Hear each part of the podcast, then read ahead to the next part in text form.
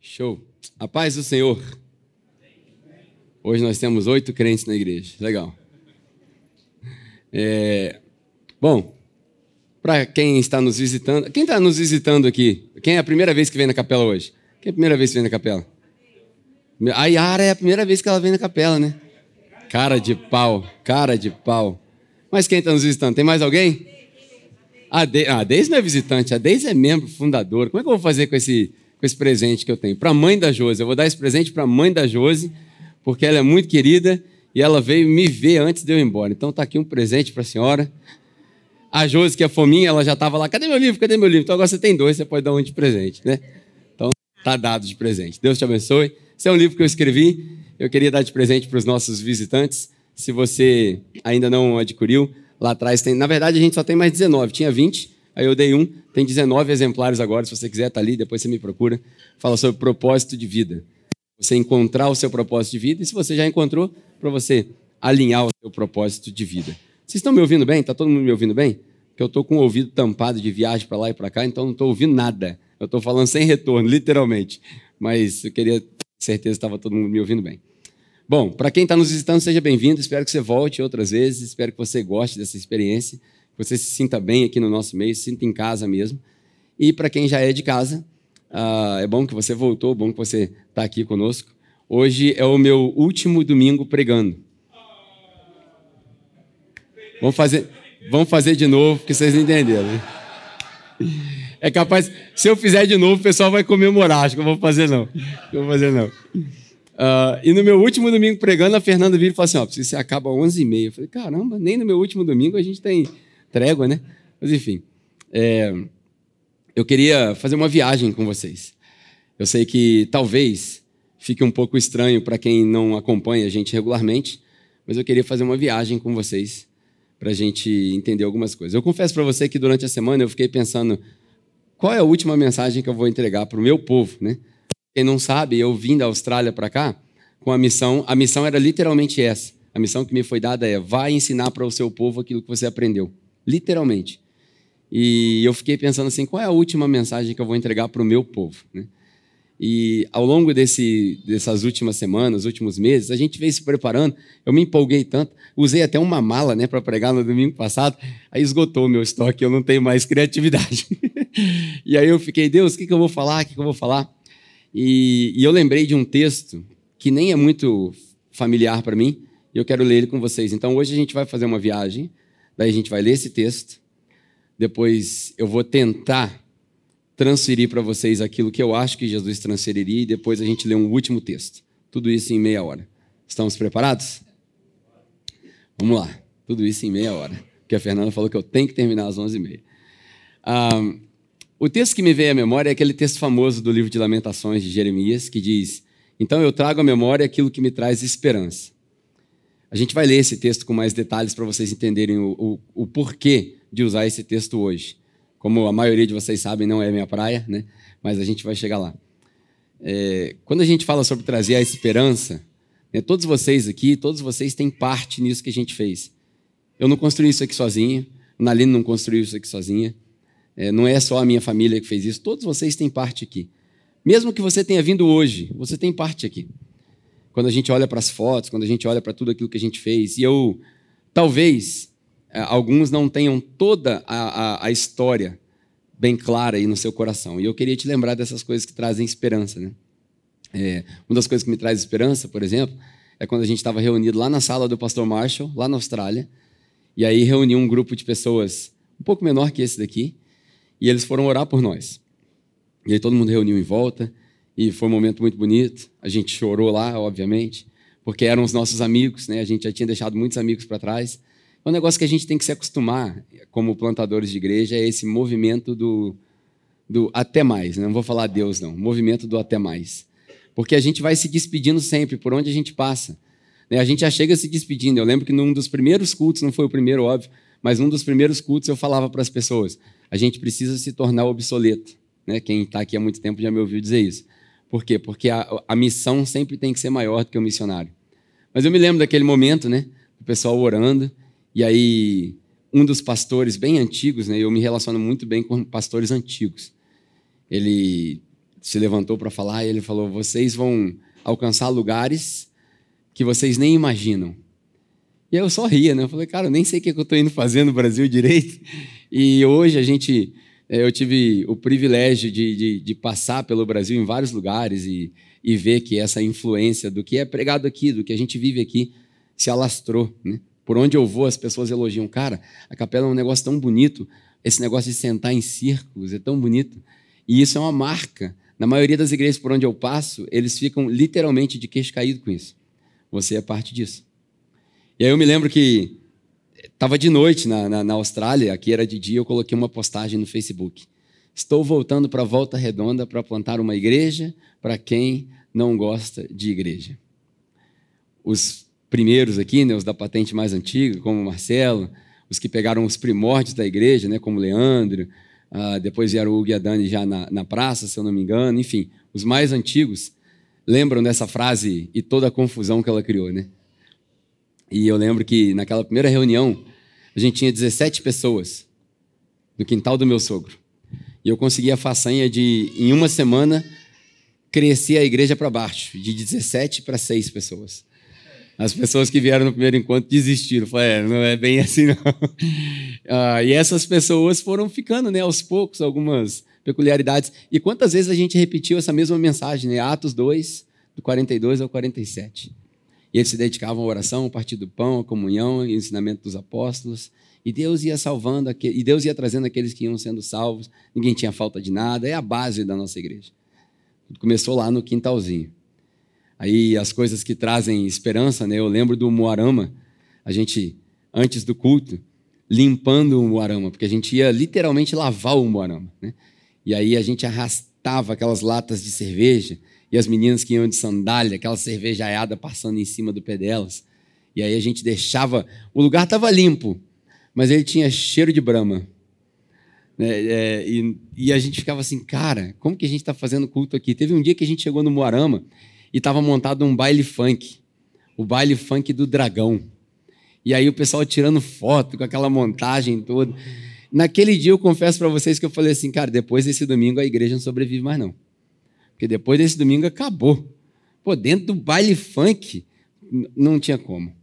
E aí a gente saiu do Moarama, fomos para o cartódromo ali, já tem algumas fotos do cartódromo, né? E aí no cartódromo eu lembro do Tailã. Eu contei a história do Tailã semana passada. O Tailã era o primeiro a chegar e o último a sair. Ele vinha andando lá do bairro Santa Cruz até o cartódromo. Ele ajudava a gente a montar as coisas. O Tailã era o cara mais. Como é que eu posso usar? Qual a expressão que eu posso usar que não vai ofender o Tailã? Né? Ele era o cara mais diferente que a gente tinha. Ele era grandão, um negão grandão assim, mas era um doce de coração. E brincava com as crianças. Né? Se você olhar para o Tailã, você fala assim: esse cara não tem tato nenhum com ninguém, nem com adulto, nem com criança, né? A Denise e a Deise, que são mais próximas deles, já, já entenderam o que eu estou falando. Mas era um doce com criança, ele brincava. Né? E eu lembro do Tailã. O Tailã depois foi para outra parte do país, casou. Infelizmente a esposa dele faleceu. Agora, se eu não me engano, está aqui. Sabe que eu encontro com o dono do cartódromo hoje, o, o Fardim, né? E ele, de vez em quando, toma café nas mesmas cafeterias que eu. E aí ele fala: Cara, aquele tempo foi muito bom. O dono do cartódromo ficava feliz com o fato da gente fazer culto lá dentro, né? Ontem o Washington e a Fernanda foram jantar lá e aí tiraram uma foto com ele. Ele nunca esquece, nem ele nem a esposa dele nunca esquece. Quando a gente tem dificuldades, a gente lembra desses momentos que trazem esperança para a gente. Né? Depois do cartódromo, nós fomos para a praça e aí todo mundo lembra da praça, né? A praça foi a parte mais, mais legal da nossa igreja, né? Mas eu aprendi que a gente não deve dizer, não deve fazer referência aos dias antigos, sempre assim, olha como o tempo era bom lá atrás. Porque Deus tem coisas maiores para a gente ainda. A gente não deve se limitar ao que passou. O que passou é uma experiência, serve, mas a gente só consegue construir um futuro fantástico se a gente tiver consciência do passado. Então a gente olha para trás, como a Josi sempre diz, né? A gente só não pode perder a essência. De vez em quando a gente brinca aqui com uma expressão, né? Ah, vai virar igreja. A, igreja, a capela sempre foi uma igreja, gente. Só que é uma igreja diferente. Não é nem melhor nem pior. Sempre foi igreja. Mas o que a gente quer dizer com essa expressão é a gente não pode perder a nossa essência. A nossa essência está em amar o próximo. A nossa essência está no relacionamento. A gente não está preocupado com memorizar versículo bíblico. Isso aí é de menos. Eu nem acho que tem vestibular no céu, para falar a verdade. Então, a gente, tá, a gente tem que estar preocupado com amar o próximo. desenvolver relacionamentos. Se um dia, né, a frase que eu já falei aqui várias vezes, se um dia a gente não tiver culto domingo, mas a gente tiver os nossos grupos em casa, todo mundo reunido, todo mundo se amando, todo mundo suprindo a necessidade um do outro, está resolvido o problema, missão cumprida. É isso que a gente veio fazer aqui. Nós não viemos levantar um prédio, nós viemos plantar uma igreja. E essa igreja deve estar plantada no coração de cada um de vocês. Aí a gente sai da praça, pela loucura de um amigo nosso, o Clodô. Quem é que lembra do Clodô? Ninguém, né? Você sabe que o Clodô é o responsável. Na verdade, o Clodô é o responsável para a gente ir para a praça, né? A gente estava no cartódromo e ele falou, cara, por que vocês não vão para a rua? Não está cabendo? Aí a gente foi para a praça. Ah, e aí a gente sai da praça porque na praça a gente teve um problema espiritual. É, a gente estava enfrentando uma batalha espiritual muito forte, que era a falta de banheiro. É, não tinha como ficar na praça, porque os irmãos né, chegavam. Você sabe que o crente tem duas coisas que o crente faz bem, né? Que é comer e ir ao banheiro na hora do culto. Você pode reparar, cara, todo culto o povo quer ir no banheiro. E a gente não tinha banheiro. A gente até pediu banheiro químico, mas não era legal. E aí a gente ficou muito perdido nisso daí, até que um dia um cara ofereceu para gente, né? Ele não está aqui mais, é o Paulo, está lá em Portugal. Falou: ah, meus amigos, eles estão, acho que foi isso mesmo, né? Da praça a gente foi para boate. Meus amigos estão com uma boate lá, você não quer fazer culto lá? Eu falei: pô, Paulo, boate, mano. Pô. Aí ele virou para mim no jeitão dele: pô, tu faz culto na rua, agora você está tirando, tá, quer, tá tirando, não quer fazer culto na boate? Eu falei: é isso aí, tá bem. Nós vamos para boate. Aí fomos para boate e a gente montava e desmontava aquilo, né? Eu lembro que era o, o princípio dos, dos, banquinhos, né? A gente fez esses banquinhos aqui. Quantos bancos desse o Léo carregou isso nas costas, né? E o Léo fisiculturista e tal, malhadão. Eu lembro que o pessoal fazia força, pegava dois, aí o Léo levantava nas costas e ia andando, passando, batendo na janela, perigo de quebrar aquele vidro todo, brutão, né? Falava, meu Deus, o que, que nós estamos fazendo aqui, cara? A gente pegava o banco do pessoal da boate, o banco estava fedendo a cerveja também. E aí a gente precisava pegar água, a gente abria o freezer lá, e tinha um monte de cerveja, a gente pegava a água dos caras também. Era engraçado aquilo lá. Mais engraçado era quando o pessoal chegava para montar o baile, quando a gente estava acabando o culto. Né? Porque uma coisa é a gente vir depois do baile. Agora, o baile começar depois da igreja, é novidade. Nunca aconteceu. Aí os caras vinham, montavam o baile, e uma dessas vezes, né, a gente precisa trazer a memória que traz esperança. Uma dessas vezes, Três dos meninos que organizavam o baile sentaram para assistir o culto e até hoje eles falam comigo. No aniversário do ano passado da igreja, vocês lembram aquele, aquele monte de slide que eu mostrei aqui, falando, pô, Pedrão, o culto hoje foi com um palavrão, vocês lembram? Aquele comentário é de um dos meninos da boate. Até hoje, ele continua ouvindo. Esses dias eu mandei uma mensagem para ele falando sobre o livro. Ele falou: pô, cara, às vezes eu não respondo sua mensagem, mas eu assisto todas no YouTube. Olha como é que a gente não sabe até onde a gente vai. E aí, depois da boate, a gente veio para cá. Uh, aqui foi engraçado porque um, um, rapaz me ligou do nada no meu telefone. Você que é o pastor que está procurando igreja? Eu falei, não era não, mas agora é. Então eu estou procurando igreja. Aí ele, vem cá que eu vou te mostrar a sua igreja. A gente chegou aqui, gente, nada disso aqui existia. Nada, nada. Não tinha nada. Aquela parede ali não existia, aquela ali não existia, aquela ali não existia. Inclusive aquela ali foi eu que fiz, ela caiu uma vez. Aqui... Aquele muro ali também não existia. Eu, Billy e Claudeci, que fizemos também aquele muro ali, também caiu uma vez. Aí eu tirei a mão, falei, não dá mais. É, aquele muro caiu uma vez também. É, a única coisa que tinha aqui era esse escritório e aquela sala ali. Eu entrei dentro daquela sala, a porta era aqui, né? E aí eu, eu, a gente tinha que, chama, acho que chama picotar o chão. Não é isso quem entende de obra, né? Que é fazer vários buraquinhos para poder pegar a massa, para poder botar o piso. Rapaz, eu peguei um, um, um, troço de ferro e eu ficava, pá, fiquei uns dois dias ali, tá, Tá, o Washington, acho que ele está trabalhando agora, ele pegou pronto, coitado. Porque eu, eu furava o chão aqui, ó, pá, pá. Cara, quando eu acabei de picotar a sala inteira, cheio de picotezinho no chão, quando eu acabei de picotar, veio o cara da obra aqui do lado, que sempre teve obra aqui do lado, e falou assim: pô, tem uma ferramenta melhor para isso aí. Ah, mas eu mandei ele ao inferno umas três vezes. falei, pô, mano, aí não, pô. Aí ele me trouxe uma ferramentinha sem brincadeira. Eu fiz um azulejo com aquela ferramenta, o resto já estava pronto. Mas cansamos, aí colocamos piso, né? Foi doado esse piso ali. Tudo aqui foi doado, né? Foram vocês que doaram. A gente colocou forro, foi lindo. A gente já teve várias experiências aqui. A gente recebeu visita de muita gente. A gente já teve profecia aqui dentro. A gente já teve pessoas sendo salvas aqui dentro, pessoas sendo batizadas aqui dentro, né? Casão aqui dentro, né? Muita coisa legal aconteceu aqui. Isso eu estou contando para você entender o seguinte: quando você pensar que as coisas estão mudando, Traz à sua memória aquilo que traz esperança. Porque é baseado em todas essas experiências que nós vamos continuar seguindo o caminho que a gente se propôs a seguir. Nada vai mudar. Nosso objetivo continua sendo o mesmo. A gente continua preocupado em apontar para Jesus. É a única coisa que a gente quer fazer. Ninguém precisa mudar nada. E aí, por isso, eu queria ler com você esse texto de Lamentações. Está no livro de Lamentações, no capítulo 3.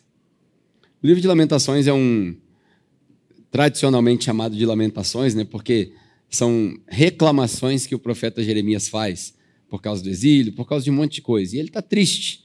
O profeta está triste. Mas quando chega no capítulo 3, são quatro capítulos, né? E aí no meio do capítulo 3 ele muda a chave. Ele fala, cara, eu estou triste sim. Tem coisas que, que me chateiam. E óbvio que o contexto é totalmente diferente. Eles estão falando de exílio, guerra, estão falando de abandono, estão falando de fome. Totalmente diferente. Mas ele vira a chave e aí ele fala: Mas eu também tenho razões para me alegrar.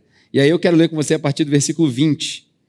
E hoje, especialmente, eu acho que toda leitura bíblica que a gente fizer hoje pode ser um carimbo na sua alma. Para você lembrar e falar assim: é, é isso daí que nós viemos fazer. É para isso que nós fomos chamados. Principalmente os mais antigos. A gente vai lembrar, é para isso que Deus chamou a gente. Então vamos lá, o versículo 20, 21, perdão, diz assim: ó, Todavia, eu trago à memória aquilo que me traz esperança. Lamentações capítulo 3, tá? Versículo 21 em diante. Graças ao grande amor do Senhor é que nós não somos consumidos. Lembre disso. Não é nada que a gente faz, nem nada que a gente deixa de fazer. É a graça de Deus. Pois as suas misericórdias, elas são inesgotáveis. Elas se renovam a cada manhã. Grande é a sua fidelidade. Eu digo a mim mesmo, às vezes a gente precisa repetir para a gente mesmo, em voz alta. Às vezes é bom até olhar no espelho para você acreditar no que você está falando. Eu digo a mim mesmo: a minha porção é o Senhor, portanto, nele eu porei a minha esperança. Não coloque a sua esperança nos homens. Não coloque a sua esperança no prédio. Não coloque a sua esperança no método que a gente usa para fazer igreja. Não coloque a sua esperança na maneira que a gente coloca os assentos na igreja. Coloque a sua esperança no Senhor. Amém? Sempre. Se cada um de nós aqui colocar a nossa esperança no Senhor, nós não teremos problema com ninguém se decepcionando com ninguém. O Senhor é bom. Ele é bom para com aqueles cuja esperança está nele, para com aqueles que o buscam. É bom esperar tranquilo pela salvação do Senhor. Isso daqui é um conselho que todo mundo precisa receber. É bom que a gente espere tranquilo pela salvação do Senhor. A salvação não é um evento que aconteceu lá atrás. Salvação é um processo que acontece todo dia com a gente. E é bom que a gente espere tranquilo. Não é bom que a gente fique aflito pela salvação, pela libertação, pela resposta. É bom que a gente espere tranquilo. É, hoje de manhã alguém me perguntou assim: e aí, sua última mensagem, está preparado? Eu falei para ele assim, cara, eu já rodei esse momento na minha mente mais de mil vezes. Eu me lembrei do, de um atleta que eu sou muito fã dele, né, o Kobe Bryant, quando ele se aposentou. Uma das frases que ele disse foi o seguinte: Eu deixei tudo na quadra, eu não estou levando nada comigo. Tudo que eu tinha para entregar, eu entreguei para vocês. Se tem uma coisa que eu não tenho a consciência pesada, é o fato de eu não ter ensinado alguma coisa. Tudo que eu tinha para entregar, eu já entreguei. Se falta alguma coisa, é porque eu sou limitada, mas o meu limite já alcancei. Eu entreguei tudo que eu vim para entregar. E agora, eu tenho absoluta certeza de que Deus vai fazer abundantemente mais.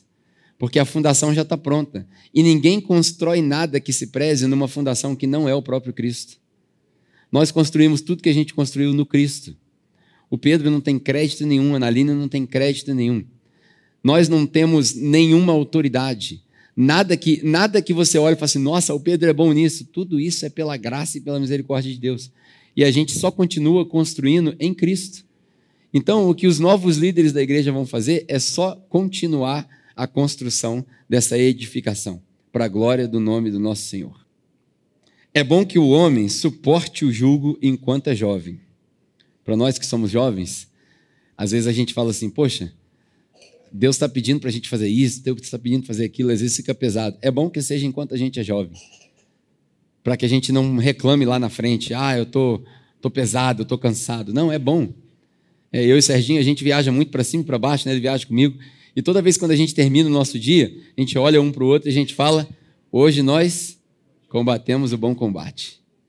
É bom a gente chegar esgotado em casa para falar assim: hoje eu entreguei tudo. Não é bom a gente economizar energia para Jesus. É bom que a gente se canse mesmo. Para falar: eu entreguei tudo. Eu tenho prazer em, em ser gasto pelo Evangelho, como Paulo dizia.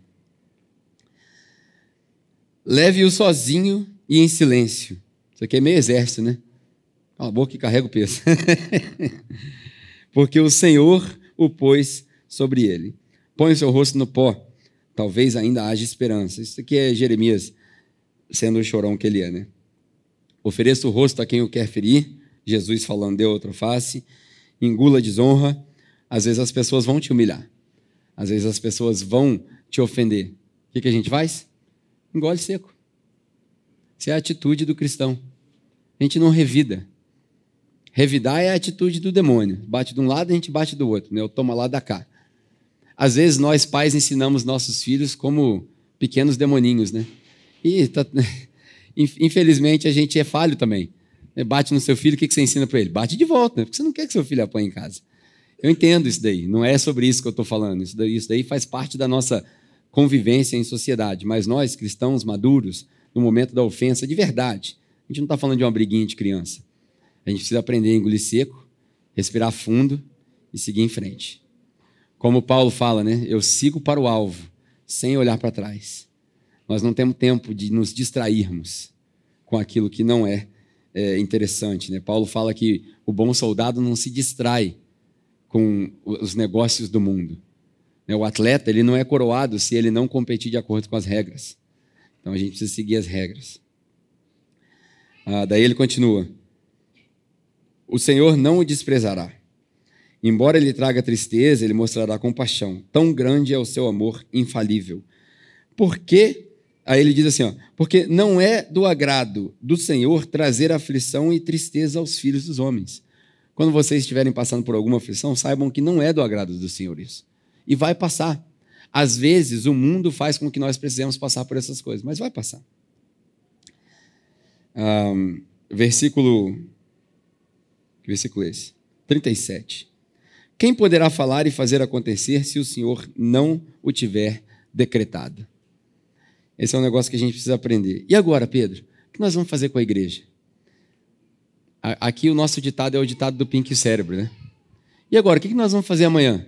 Ou domingo que vem, né? Nós vamos fazer domingo que vem o mesmo que nós fazemos todos os domingos: tentar dominar o mundo. Essa é a nossa missão. A gente não muda, não precisa mudar. Ah, e agora, gente, se o Senhor não o tiver decretado, em vão são as nossas palavras. Se Deus não falar, compra o terreno do lado, a gente vai juntar dinheiro à toa.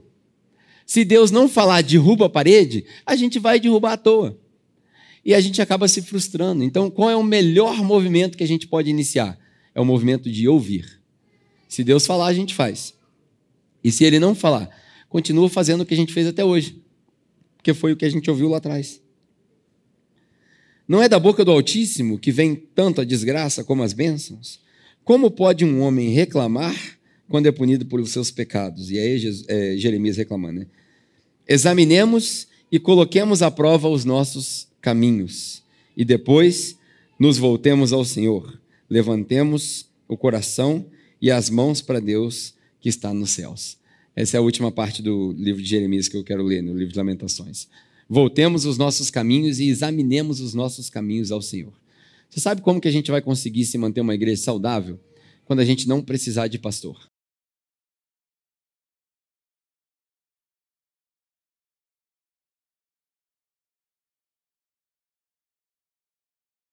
É isso. Quando a gente não precisar de alguém bater na nossa porta e falar assim, irmão, não está certo o jeito que você está tratando a tua esposa, cara. Quando você não precisar de alguém para chamar a tua atenção, quando os jovens não precisarem dos pais, falar assim, pô, Daniel, dever de casa, cara. O Daniel faz dever de casa direitinho, né? Quando a gente não precisar, nós estaremos num ponto saudável. Quando a gente não precisa desse pastor para encher a nossa paciência aí a gente vai estar num ponto saudável. Quando a gente voltar aos nossos caminhos para nossos caminhos para Deus e falar: "Deus, examina aqui". Como Davi falava, né? Vê se tem alguma coisa que resta dentro de mim. Analisa, vê o que, que eu posso te oferecer. Essa é a, a atitude que a gente deve ter. E aí eu, eu, eu me lembro que, passando pela leitura do Novo Testamento, né, das, das que eu mais gosto, analisando o que Paulo fala, o que Pedro fala, né, eu já falei isso para vocês várias vezes e eu fiquei pensando como, como eu termino isso. Ah, eu já falei para os pastores e líderes aqui da igreja, né? 1 Pedro capítulo 4, pastoreiam o rebanho que está no meio de vocês. Não como por obrigação, mas por amor, exercendo sobre eles esse oversight, né, que foi a palavra que a gente aprendeu, que é, é gerenciar com carinho. Essa é a função dos nossos pastores, líderes de grupos de conexão. Essa é a nossa função, é cuidar do rebanho. A gente não precisa de pretensão de, ah, eu vou ensinar isso, eu vou fazer aquilo. Não. A nossa, a nossa obrigação é só cuidar. Chegou, a gente cuida. Eu já falei para a igreja inteira, né, para toda a igreja, aquele trecho de Hebreus, capítulo 13. Orem pelos seus líderes e façam com que o ministério deles seja leve. Porque às vezes o ministério é pesado mesmo. E aí, como a gente leu em Lamentações, é bom que a gente carregue esse jugo enquanto a gente seja jovem. Porque é pesado mesmo. Se fosse leve, qualquer um fazia.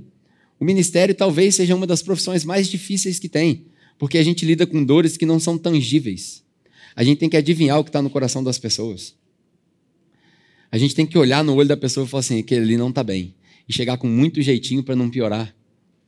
Isso é ser pastor, né? Por pior pastor que eu seja, isso é ser pastor.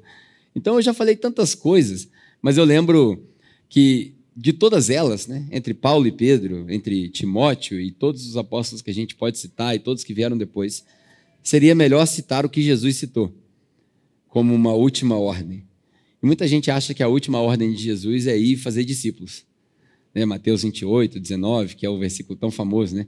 Ide façam discípulos por todas as nações, batizando-os em nome do Pai, do Filho e do Espírito Santo e ensinando-os a praticar todas essas coisas, até e eu serei com vocês até a consumação dos dias. Mas esse não é o último mandamento. Porque todos eles já sabiam que era isso para fazer. O último mandamento de Jesus, na minha opinião, talvez o mais relevante, está na carta de, tá no, no Evangelho de João, no capítulo 13. E aí esse eu quero ler com vocês de propósito, porque a gente já falou tantas vezes, mas eu acho que se você fixar seus olhos aí nas escrituras, isso pode também carimbar a sua alma. Perdão. Até tentei esconder aqui, mas o pessoal do som é novo, então eles não pegaram a agilidade aqui. Tá tranquilo, tá tranquilo. Relaxa. Relaxa, faz parte. Depois todo mundo pode me abraçar também, que eu não tô com Covid, tá, gente? Já fiz teste, vocês podem ficar tranquilo. É só o restinho da sinusite antes da gente ir embora. Junto emocional, junto um monte de coisa, né? Enfim, João capítulo 13, versículo 35. Jesus vira para os seus discípulos e ele fala o seguinte: Um novo mandamento eu vos dou. Que vocês, o quê? Amem uns aos outros. Como? Você sabe que esse mandamento ele não era novo há dois mil anos atrás, né? Quando Deus entregou a lei para o povo, há mais de dois mil anos antes do que Jesus falou, já existia um mandamento para amar o próximo. Na verdade, esse é o primeiro. O primeiro mandamento é não terá ídolos, não fará ídolos, né? não adorará outro Deus. E aí o segundo é amar a Deus e amar as pessoas. Esse é o mandamento. Quando perguntaram para Jesus qual é o maior dos mandamentos, Jesus falou: o maior deles é amar a Deus. E o segundo, que é como o primeiro, é amar as pessoas. Então esse mandamento ele não é novo. O que tem de novo dele é a forma. Quando Jesus olha para eles, eles falam assim, ó, ele fala assim: eu vou, eu vou dar um mandamento novo para vocês. Nesse momento, o que Jesus está fazendo é. A, a, a, Bíblia diz que ele tira a roupa e muita gente exagera nessas coisas, né? mas não, ele, ele, ele ficou vestido com, a, com uma roupa mais confortável, que era o que ficava debaixo da túnica dele, para que ele não, não suasse, não ficasse pesado. Naquela, naquela época não tinha ar-condicionado nem nada disso. E aí ele pega uma toalha e aí ele se abaixa e vai lavando os pés dos discípulos. E lavar os pés era um ato de todo escravo da casa porque o pé era considerado pelos judeus e ainda o é pelos islâmicos a parte mais suja do corpo. Porque como eles andam de sandália o dia inteiro e por onde eles andam a poeira levanta, isso suja o pé. É por isso que Jesus disse também, por exemplo, que vocês vão a determinada cidade, entrega a paz, se eles receberem a paz, você fica naquela casa. Se eles não receberem, você faz o quê? Você bate a poeira dos pés. O que é bater a poeira dos pés? É, ó, sai andando, porque você não vai ficar ali. Você não vai ficar naquela casa, você não vai parar para lavar os seus pés, para se acomodar ali. Então, essa é a expressão. E aí, Jesus se abaixa e começa a lavar os pés dos discípulos. E antes dessa frase, ele diz o seguinte: Isso que eu estou fazendo agora, vocês não vão entender. E eles tanto não entendem que Pedro fala: ah, já que você vai lavar meu pé, lava o corpo todo. Ele não entendeu nada. E aí ele, ele, Jesus disse para ele: vocês não estão entendendo porque o que eu estou fazendo aqui é um símbolo. É um símbolo de serviço. Nessa frase que a gente leu, que é o mandamento, o amar ao outro, o amar ao próximo, como a si mesmo, pode também ser servir ao próximo, como a si mesmo. Façam de tudo para servir ao próximo, como se fosse para vocês mesmos. Então Jesus lava o pé deles, lava os pés deles, e fala: Eu estou dando um exemplo. O que eu estou fazendo aqui, vocês vão fazer para os próximos. Esse é o ministério de vocês. É por isso que eu digo que o nosso ministério aqui na igreja, eu não tenho a menor preocupação de para onde ele vai doutrinariamente. Nenhuma. Sabe por quê? Doutrina não salva ninguém. Salva ninguém. É lógico que eu não gostaria de ver uma arca aqui, né? Eu acho que todo mundo todo mundo tem essa, esse consenso, né? Fernando, eu acho pelo amor vocês não põem arca aqui, não. A árvore de Natal é linda, mas arca não. Mas, com todas as brincadeiras de lado, eu não tenho uma preocupação doutrinária. Sabe por quê? Porque a gente já viveu muito tempo junto. Eu lembro quando a Fernanda chegou na igreja, num dos primeiros encontros do Navy que a gente fez aqui, ela sentou ali naquele cantinho ali, mais ou menos onde o Leandro está, e ela começou a chorar desesperadamente. E aí a gente falou assim: o que está acontecendo, gente? Será que desceu, desceu a entidade nela ali agora? Né? Vai e aí, o que está acontecendo? Aí o Serginho descobriu o que estava acontecendo, porque ela falou: Nossa, vocês estão falando disso daqui, eu ensinei isso errado durante muito tempo. Aí era a hora do pastor chegar e falar: Não, fica tranquilo. Aí o Serginho resolveu descascá-la de vez, falou assim: Vamos matar essa mulher de uma vez. E aí começou, pá, pá, pá, pá, pá, até que ela durou, né? Sobreviveu, graças a Deus, sobreviveu. Mas é, a, a nossa preocupação ela não é doutrinária a gente não precisa se preocupar tanto com esse caminho, porque esse caminho não vai se perder. Sabe por quê? Porque essa igreja ela não foi plantada por homens. Essa igreja foi plantada e continua sendo liderada pelo Espírito Santo. Quem é o nosso pastor aqui na igreja? Jesus, todo mundo sabe. E se Jesus é o pastor, a ovelha não vai passar fome, porque ele é o meu pastor. E nada me falta. Ele me faz passear em pastos verdejantes. Ele me leva a águas tranquilas. Então, se, o, se Jesus é o pastor da igreja, nada vai faltar. Fiquem tranquilos quanto a isso. Se é o Espírito Santo que lidera, nenhuma decisão aqui vai ser errada. Toda decisão é certa. Ela pode não ser agradável, mas toda decisão do Espírito Santo é certa. Porque ele não é como o homem que minta, e nem como o filho do homem, para que ele se engane. Ele sabe de todas as coisas. Então, o mandamento de Jesus de um novo mandamento eu vos dou, amem uns aos outros, ele se repete hoje. Hoje, vocês precisam lembrar que a nossa função é amar o próximo. A nossa função é criar uma família. Nossa função é olhar para o Artuzinho que está nascendo ali ó, e dar briga para ver quem vai ajudar mais na hora que o Artuzinho nascer. Quem vai ajudar mais? É, che é, chegar lá na casa do Hugo, óbvio que tem um período que ele vai tomar as vacinas, que eles vão esperar um pouco, que todo mundo sabe que o bebê pequeno é complicado, mas assim que liberou, uh, o que está precisando aí? Quer que vai dar uma faxina aí? Porque a Dani está. Tá, amém? Né? Vai dar uma faxina aí? Vai lá, gente, vai ajudar. E vão nascer outros bebês, e vão nascer outras crianças, e a gente se junta. Porque, como dizia Hillary Clinton lá, né, repetindo um ditado africano, it takes a village to raise a child. Precisa de uma vila inteira para criar uma criança. Ninguém cria filhos sozinhos. Isso é uma ilusão. E um dos, dos, dos frutos mais bonitos que a gente tem na capela é a quantidade de crianças que a gente tem aqui. Uma das coisas mais bonitas que eu vou ver de fruto desse ministério são as crianças que não nos conhecem. Quando daqui a 20 anos a gente olhar para trás e aí de repente numa reunião, né, num churrasco, quem sabe a gente se vendo aí pelo mundo, a gente olhar para trás e falar assim: quem é aquele menino pregando lá? Não sei, cara, aquele menino é neto do Dauber. Quem é aquele menino lá? Ah, aquele menino é filho da Vitória. Quem é aquela menininha lá, tão bonitinha e tal, papapá? Aquela menina lá já é neta da Aninha e do Gustavo. E a gente olhar para essa igreja, e a gente vir visitar, entrar pela igreja, e ninguém conhece a gente. Porque as fotos já mudaram, o lugar já mudou, tudo mudou. E a gente entra e fala: nós colocamos a semente no chão. A semente deu fruto, cem vezes mais, glória a Deus. Quando a gente chegar lá no céu, todo mundo junto, a gente se juntar, fazendo festa. E esse pessoal que está entrando ali agora, ah, esse pessoal aí veio tudo lá da capela. Os mais doidos, né? Os vestidos mais estranhos. veio tudo lá da capela. Essa é a nossa missão. Amem uns aos outros. Esse amor que a gente tem um pelos outros tem que gerar inveja nas pessoas. A boa inveja. Se, se, se pelo amor de Deus for uma expressão válida hoje, eu vou usar ela.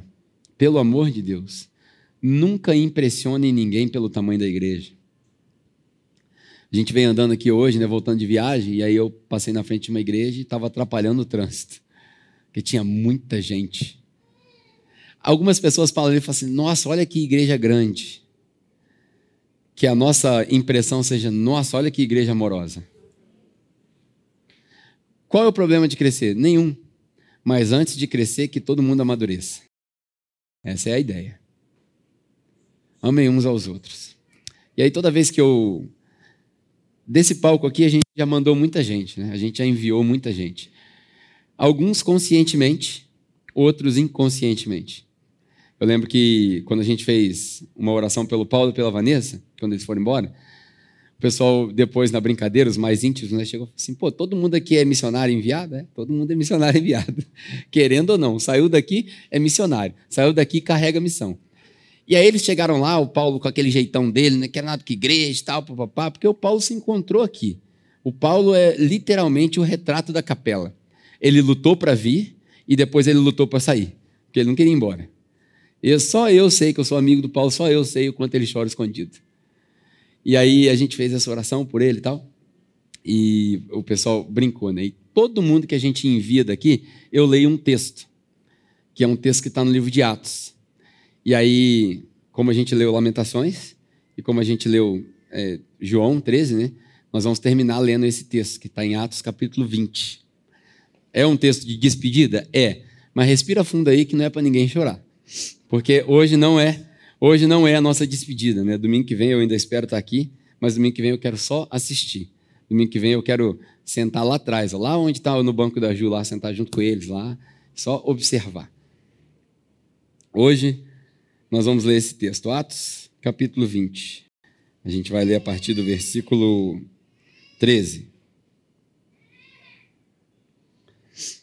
Isso é Paulo se despedindo dos presbíteros na igreja de Éfeso para exagerar nas analogias, né?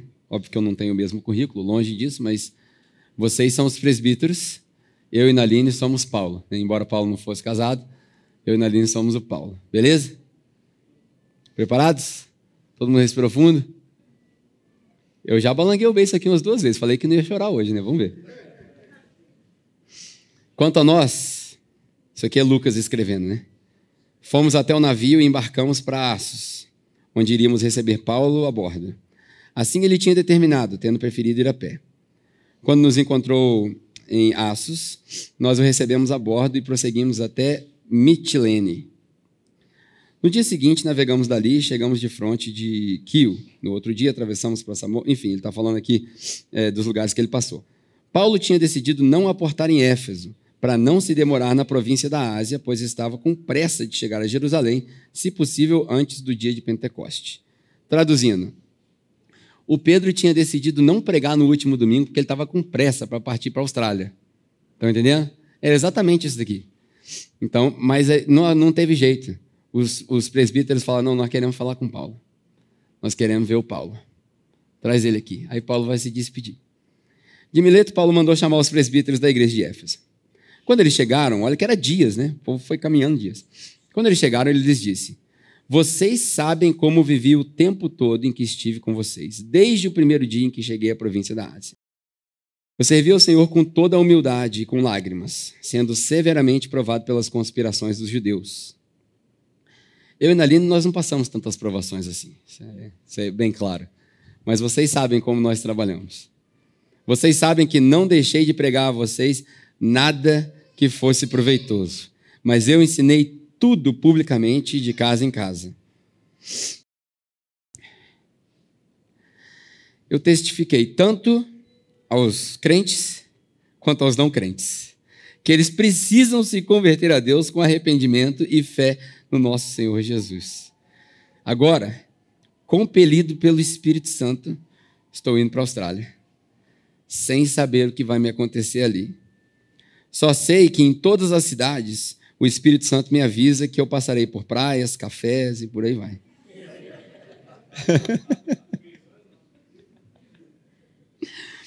é, eu, eu não vou nem ler esse negócio aqui, porque. Né? Todavia, eu não me importo com isso. E eu nem, quem me conhece sabe disso. Na Austrália ou em Volta Redonda ou em qualquer lugar, cara, essas coisas não são o que me chamam a atenção. O que mais, que mais mexe com o meu coração é ver o fruto do Evangelho na vida de vocês. É isso que importa. Eu não me importo e nem considero a minha vida de valor algum para mim mesmo, se tão somente puder terminar a corrida e contemplar o ministério que o Senhor Jesus me confiou de testemunhar o evangelho da graça de Deus. Agora, eu sei que nenhum de vocês, entre os quais eu passei pregando o reino, verá minha face novamente. Espero que isso não seja verdade. Mas é uma possibilidade. Antes da gente terminar, deixa eu falar um negócio para você. É, sem sensacionalizar as coisas. Nós que servimos a Jesus, a gente precisa entender que a missão sempre é maior do que o missionário. Por onde vocês passarem, seja aqui ou por onde vocês forem, eu espero que vocês passem por vários lugares. Eu espero que desse palco aqui nós enviemos várias pessoas. A, a gente cria amizades que vão ficar para a vida inteira. Aqui tem amizades para minha vida inteira. Aqui tem gente que eu vi pequeno, aqui tem gente que eu casei, aqui tem amigos. Né? É, é, é difícil a gente deixar as pessoas para trás, muito difícil. Não é a primeira vez que eu faço isso, cara. A gente já fez isso algumas vezes. A gente deixou muita gente querida na Nova Zelândia, deixamos muita gente querida na Austrália e agora vamos deixar muita gente querida aqui. Existe uma possibilidade da gente não se ver. É uma possibilidade. Eu espero que não seja verdade. Eu espero voltar para visitar vocês. Eu espero que todos vocês tenham a possibilidade de viajar o mundo, de pegar o um avião, de ir na Austrália. Minha casa vai estar aberta para receber cada um de vocês. Mas é uma possibilidade. E o que eu digo para meus amigos, para os meus pais, para aqueles que entendem a missão, é o seguinte: se a gente não se vê mais desse lado, eu te vejo do outro lado. E que você continue seguindo na missão sem que nenhuma cadeia te prenda. Os amigos são extremamente importantes na vida, mas mais importante do que os seus amigos é a missão que o Senhor Jesus te entregou. Então segue na missão, gente. Aquilo que Deus mandou você fazer, faça. Não pare. Igual aquela musiquinha, né? Não pare, ele está vendo. Não para. Deus tem uma missão para cada um de vocês. Alguns de vocês já têm isso muito claro. Outros ainda vão descobrir. Não pare. Não deixe com que os seus sentimentos resolvam o destino da sua vida. O sentimento é bom, é fantástico, parece duro o que eu estou falando. Eu. Desde, desde que minha filha nasceu, eu escrevo um diário para ela. E nesse diário, quando a gente veio para o Brasil, uma das coisas que está escrito lá, que ela vai ler quando ela casar, estava é, assim: Filha, eu não sei se o que a gente está fazendo é a coisa certa. Papai está com medo. Mas se tudo der errado, que quando você crescer e ler essas palavras, você perdoe o papai e a mamãe, porque a nossa intenção era que nós estivéssemos no centro da vontade de Deus. Então, se eu estivesse escrevendo um diário para você hoje, eu diria o seguinte: eu estou com medo. Eu, eu segurei até agora, né? Porque eu sou o durão da família, mas eu não sei o que, que vai acontecer lá. Para te falar a verdade, a gente tem alguns sinais, mas se eu pudesse ouvir a voz de Deus agora, nessa semana, ficaria mais tranquilo.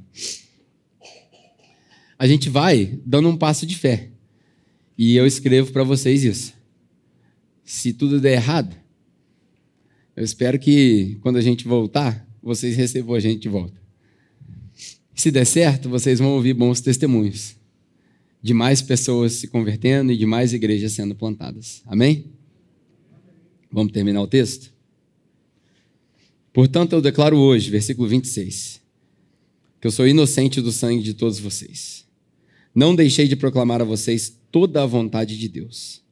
Cuidem de vocês mesmos e de todo o rebanho sobre o qual o Espírito Santo os designou como bispos, para pastorearem a igreja de Deus. A igreja que ele comprou com seu próprio sangue. Eu sei que depois da minha partida, lobos ferozes penetrarão no meio de vocês e não pouparão o rebanho. Dentre vocês mesmos se levantarão homens que torcerão a verdade, a fim de atrair discípulos. Por isso, vigiem. Lembrem-se de que durante seis anos, não foram três, jamais cessei de advertir cada um de vocês disso, noite e dia com lágrimas. Agora, agora eu os entrego a Deus e a palavra da sua graça, que pode edificá-los e dar-lhes herança entre todos os que são santificados. Eu não cobicei prata, nem ouro, nem as roupas de ninguém, exceto as do Washington. Inclusive, estou vestindo a calça que ele me deu hoje. Vocês mesmos sabem que essas minhas mãos supriram as minhas necessidades e as dos meus companheiros. Em tudo que eu fiz, mostrei a vocês que, mediante o trabalho árduo, devemos ajudar os fracos. Lembrando as palavras do próprio Senhor Jesus, que disse que é melhor, é melhor dar do que receber. Tendo dito isso, Paulo se ajoelhou e orou com eles. Todos choraram muito, a gente já chorou bastante, e abraçando e o beijavam. O que mais os entristeceu foi a declaração de que nunca mais veriam sua face. Então eles acompanharam até o navio. Sorte de vocês que vocês não vão até o aeroporto conosco para chorar lá. Vamos orar?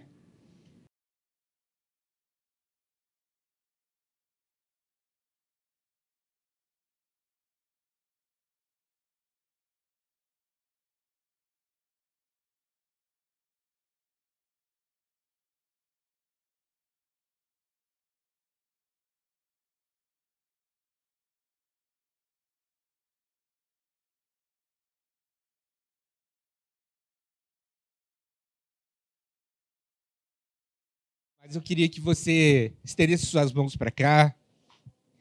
É, eu queria que você liberasse uma palavra de bênção. Eu sei que a gente não tem costume disso, mas hoje é um dia especial. É um dia onde a gente já se recebeu muito, a gente é, absorveu muita coisa, a gente mudou a nossa vida, a nossa história, a nossa mentalidade de o que é o Evangelho. E eu quero que aí, do seu canto, do seu jeito, você com a sua mão estendida para cá, e liberasse uma palavra de bênção para eles lá na Austrália, que logo, logo eles, eles vão estar aqui nos visitando, nos trazendo presentes. Eu espero, tá? Você está levando tudo meu, cara. Como ele sempre fala, eu peguei a igreja pronta, né? Ele trabalhou muito aqui. Mas eu queria que você, ou em silêncio, ou falando, ou orando, ou chorando, porque o nosso choro também é uma oração, em silêncio. E eu quero estar orando por vocês. Fernando. Bem tradicionalzão, né? Pai, nós queremos te louvar e agradecer o teu nome. Obrigado pela sua oportunidade, Deus. Obrigado porque o Senhor nos deu uma família abençoada, cheia de, de sonhos e projetos, e de implantar uma igreja para quem não gosta de igreja, para apontar Jesus para as pessoas. E hoje eu sinto honrado por isso estar aqui, assumindo esse compromisso com o Senhor e com eles, de poder dar continuidade nesse projeto lindo, como eu disse para os pais dele, que é uma pedra preciosa da capela, chamada capela. E eu oro que o Senhor possa estar é, cuidando deles na Austrália, abençoando os teus filhos, aonde quer que eles vá, que eles coloquem os seus pés, as plantas dos seus pés, as palmas de suas mãos, que eles prosperem em sabedoria, não em dinheiro. Se for em dinheiro, Deus, que Ele envie para nós aqui na capela. Mas que tudo que eles fizerem, Deus, seja para a honra e glória do Teu nome e que o Senhor cuide de todos os detalhes. Eu sei que o Senhor está cuidando e cuidou, assim como cuidou do, do meu filho que está lá. O Senhor cuida nos mínimos detalhes, é naqueles pequenos. E eu sei que o Senhor está fazendo isso com Pedro e com a Naline e as crianças. Eles vão fazer falta, mas a gente vai ter eles em nossos, nas nossas lembranças, nos nossos telefonemas. E de vez em quando ele vai aparecer aqui na tela da TV para nos dar um recado. Mas com tudo isso, Deus, continue fazendo, achando graça nesse lugar que Ele deixou de presente para nós, para a gente apontar Cristo para as pessoas. E é isso, Deus. Nós enviamos como missionários, capela, em nome de Jesus para a Austrália, e que sejam muito felizes prósperos e prósperos naquele lugar, em nome de Jesus. Amém? Uma salva de palmas ao Senhor pela vida deles. Jeff.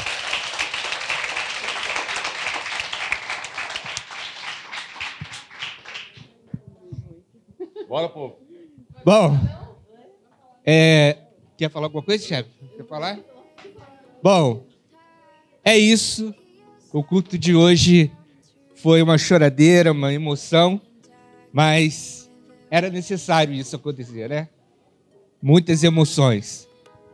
Bom, eu espero contar com todos nessa missão e que vocês tenham um, um ótimo domingo, uma boa semana e nos vemos semana que vem. Amém? Deus abençoe. Fica com Deus.